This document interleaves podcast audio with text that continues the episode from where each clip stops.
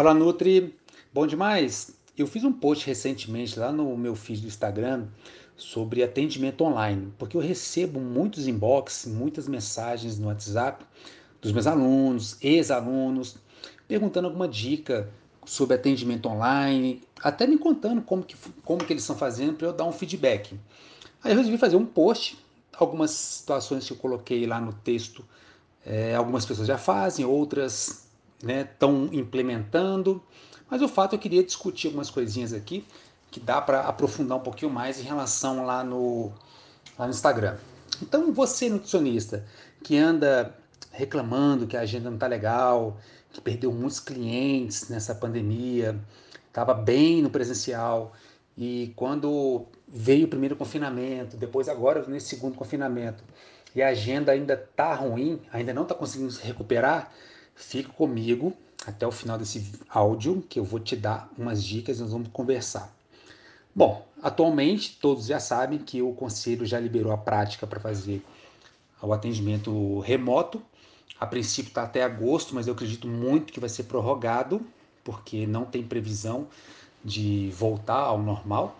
Alguns setores já estão sendo liberados, mas uh, as, uh, pelo menos aqui em BH, as clínicas já estão podendo atender, mas independente ter autorização para atendimento do nutricionista no consultório presencial, existe aquele grupo de pacientes, né, de clientes, que eles não vão voltar tão cedo, por questões de segurança, receio e tudo mais.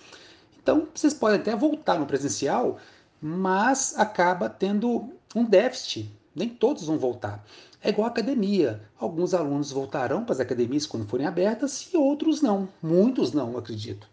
Então você tem que remodelar o teu atendimento. A principal sacada é você, profissional, se convencer e acreditar no trabalho online.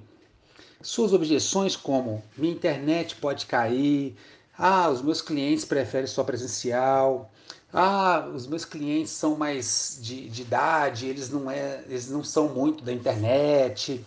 Então, isso tudo são objeções que você tem que se identificar que geram incapacidade de você mesmo agir, que é sair da zona de conforto. E o que, que vai acontecer? Você acaba ficando acomodado e aí, na maioria dos casos, reclamando ah, mas está difícil de atender. Ah, minha agenda está assim, assim, assado. Então fica, a gente fica reclamando. Em vez de buscar uma solução, nós ficamos reclamando. Então esse é um ponto bem interessante. Agora, tem um lado do cliente, que também tem muitas, várias objeções, que o impedem de partir para o digital. Se você acredita que um, um cliente tem dificuldade para ir para o remoto, ele apresenta objeções. E a sacada é identificar essas objeções para serem quebradas. A pouca experiência com a internet do cliente, né, fora o passatempo nas redes sociais, é o principal obstáculo. A sacada neste caso, né, a, a cereja do bolo, é saber mostrar para o cliente como é ótimo fazer uma consulta online. A gente consegue oferecer um atendimento de excelente qualidade, desde que a gente tenha uma estrutura para fazer isso. Bom, é, as pessoas estão se reinventando nesse momento agora, as pessoas estão se adaptando ao meio digital e a gente não sabe até quanto que isso vai durar, como é que vão ser daqui para frente. O fato é que você tem que pensar no agora. Então lá vai algumas dicas práticas. Espero que dentro desses 10 passo a passo que eu vou passar aqui, você extraia o melhor proveito possível. Sugiro que faça ao vivo em um horário agendado, tá? É, pode usar uma plataforma como o WhatsApp, o vídeo do WhatsApp, pode usar uma plataforma que tem na internet, por exemplo, tem o Zoom, tem o Skype, Google Meet, tem outras, o WebinarJam, tem outras plataformas. E o interessante é que para você fazer um atendimento individualizado, você e outra pessoa na telinha, essas plataformas são grátis. As plataformas, essas plataformas como um Zoom, por exemplo, que tem a versão paga, o WebinarJam tem a versão paga, são plataformas onde você pode gravar, onde você pode ter mais pessoas, tem um tempo de duração maior. Então isso é bem interessante. Mas para um atendimento é, da nutrição como é com o nosso cliente, pode ser feito tranquilamente com essas plataformas na versão gratuita. Agora, é bom certificar que, haja, que, que não haja limite de tempo durante aquele, aquela consulta, durante o encontro. Então tem que testar a plataforma, procurar saber se ela pode, se ela gratuitamente passa de uma hora, porque você pode pegar um caso mais complicado e demandar de um tempo maior mesmo. E aí você vai é, usar a plataforma que tem limitação de tempo.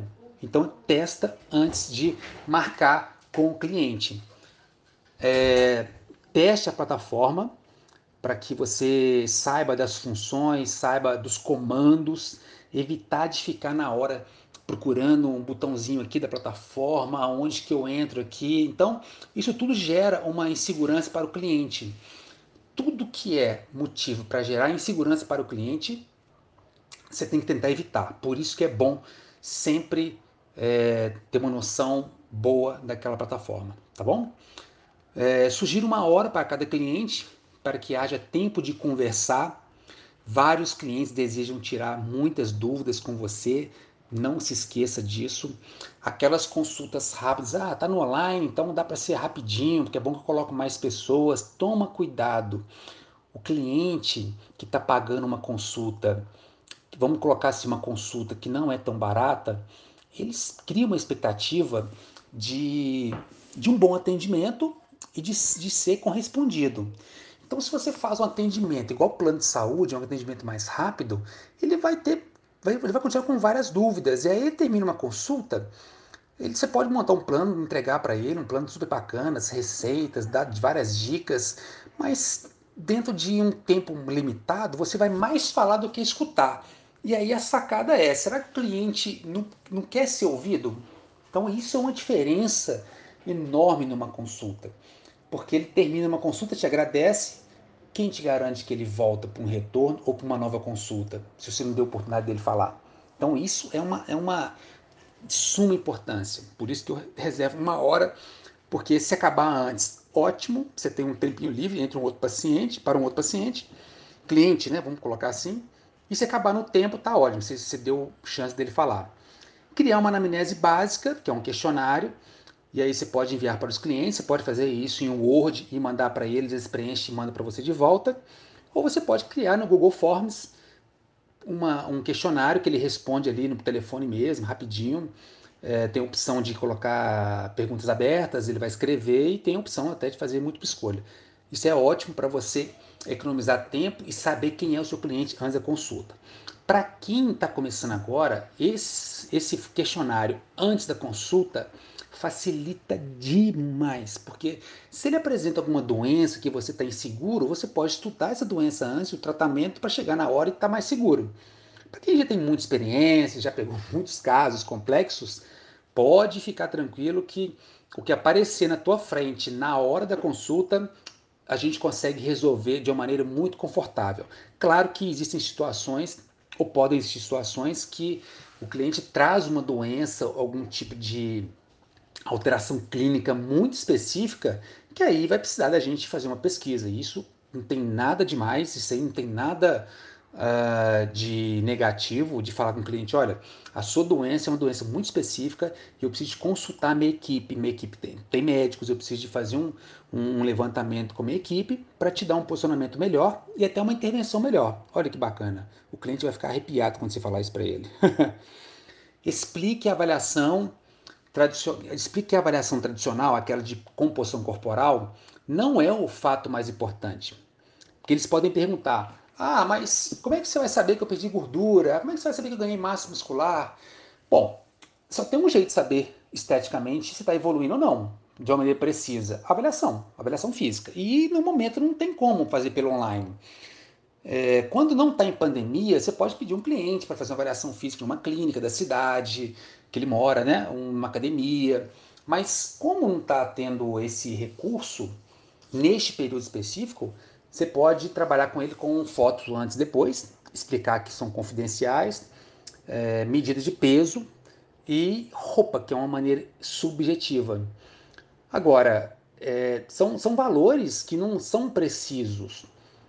Para quem quer emagrecer, você consegue dar um feedback com foto e roupa mais facilmente. Para ganhar massa muscular é mais complicado, porque se a pessoa ganha 2 kg de massa muscular e você não faz uma avaliação física, é difícil de você ver isso até em foto. Então, é explicar que a avaliação física é um dado importante, mas ele não é determinante para executar uma consulta. E o mais importante é, nesse período de pandemia, ele fazer uma reeducação alimentar e comer bem, para ele se, se prevenir de outras doenças também. E não ganhar mais peso, talvez, né? Uh, use, um, é, use, use o peso total, alturas, fotos, né, como já falei. Você pode entregar o plano alimentar por e-mail no ato da consulta ou posteriormente. Então, se você tem habilidade para durante a consulta já ir montando uma dieta e no final você falar assim, me dá o seu e-mail que eu estou te enviando agora, ótimo. Se você ainda não tem essa habilidade, você entrega posteriormente. É só não deixar passar muito tempo. É bom combinar. Ah, vou te entregar amanhã. Ah, vou te entregar daqui três dias. entregar no prazo combinado, tá? E deixar agendado um retorno ou uma nova consulta. Isso gera mais compromisso por parte do cliente. O que, vocês têm que fazer? Uh, acabou a consulta, olha, já vamos deixar marcado o próximo encontro. Que dia que você pode?